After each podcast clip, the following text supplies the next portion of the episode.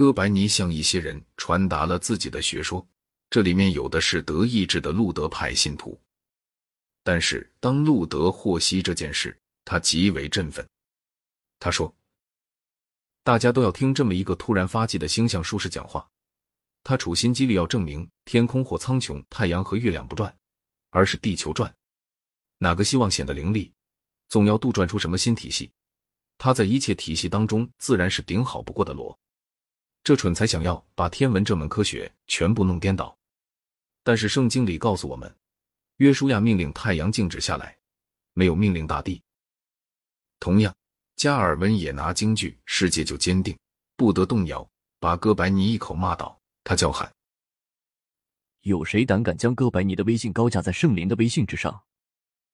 新教牧师至少像旧教教士一样冥顽不灵。尽管如此，在新教国家不久就比旧教国家有了大得多的思想自由，这是因为新教国家中牧师的权力较小的缘故。新教的重要一面不在于树立异端，而在于分裂教派。因为教派分裂造成国家教会，而国家教会的力量够不上控制俗界政权。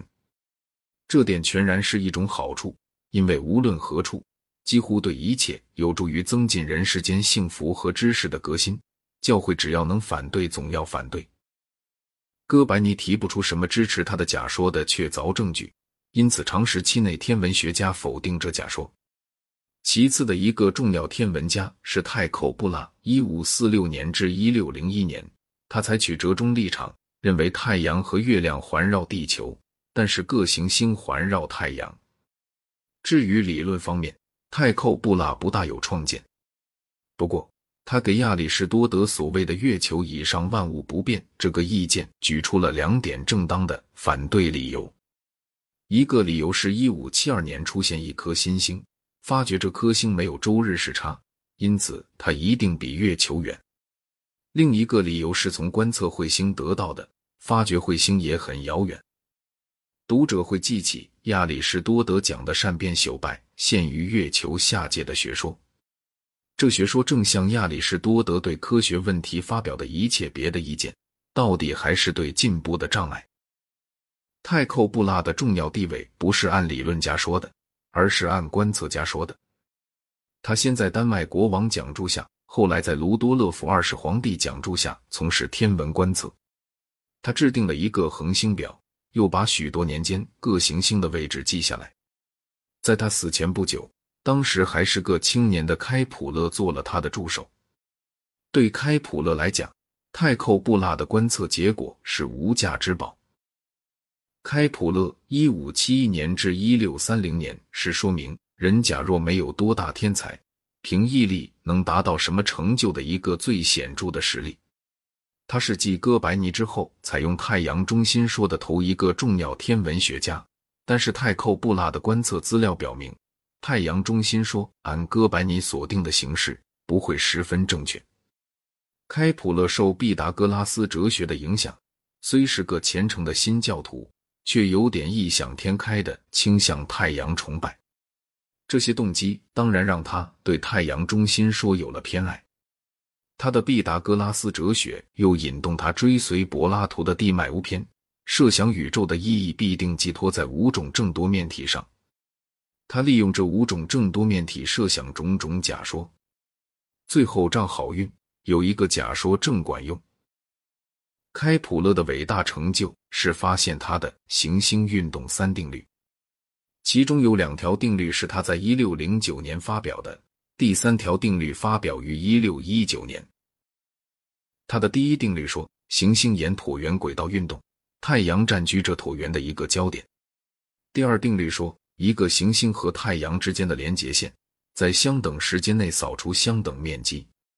第三定律说。一个行星的公转周期平方与这行星和太阳之间的平均距离立方成正比。下面必须略说几句，解释一下这几条定律的重要意义。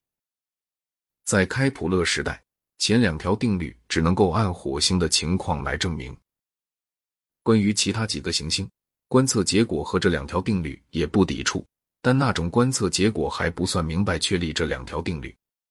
然而不久以后，就找到决定性的证据，发现第一定律就是说，行星沿椭圆轨道运动需要有的摆脱传统的努力是现代人不容易充分体会到的。所有天文学家无例外取得意见一致的，唯有一件事，就是一切天体运动是圆周运动，或是圆周运动组合成的运动。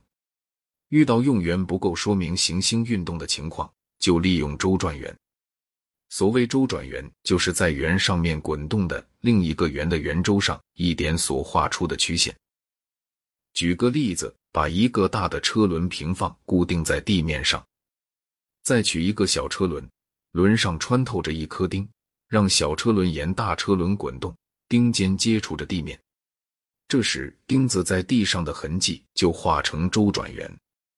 月球对太阳而言，它的轨道大致属这类轨道。粗略地说，地球围绕太阳画圆，同时月球围绕地球画圆。然而，这不过是近似的讲法。随着观测精密起来，才知道没有一种周转圆组配系统会完全符合事实。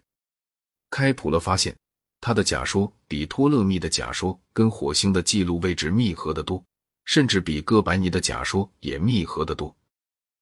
用椭圆代替圆。从毕达哥拉斯以来，一直支配着天文学的审美偏见，就势必得抛弃。圆是完美的形状，天体是完美的物体，本来都是神。即便伊柏拉图或亚里士多德讲，和神也有亲近关系。完美的物体必须做完美形状的运动，这似乎是明显的事。况且，既然天体未被推，也未被拉，自由的运动，它们的运动一定是自然的。可是容易设想原有某种自然的地方，在椭圆就不好想象。这样，许多根深蒂固的成见先需丢掉，才能够接受开普勒第一定律。古代的人，连萨摩岛的亚里士达克在内，谁也不曾预见到这种假说。第二定律讲行星在轨道的不同点上的速度变化。设 S 表示太阳，P 幺，P 二，P 三。P 四、P 五表示在相等的时间间隔，譬如说每隔一个月行星的相继位置。开普勒的这条定律说，P 幺 S D 二、P 二 S B 三、P 三 S B 四、P 四 S B 五这几块面积全相等，所以行星离太阳最近时运动的最快，离太阳最远时运动的最慢。这又太不像话。行星应该威严堂堂，绝不能一时急促。一时拖懒。前两条定律单另讲每个行星，而第三定律把不同行星的运动做了比较，所以这条定律很重要。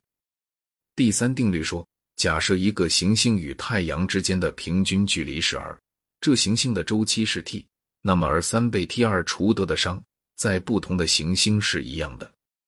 这条定律证明了牛顿的万有引力平方反比率。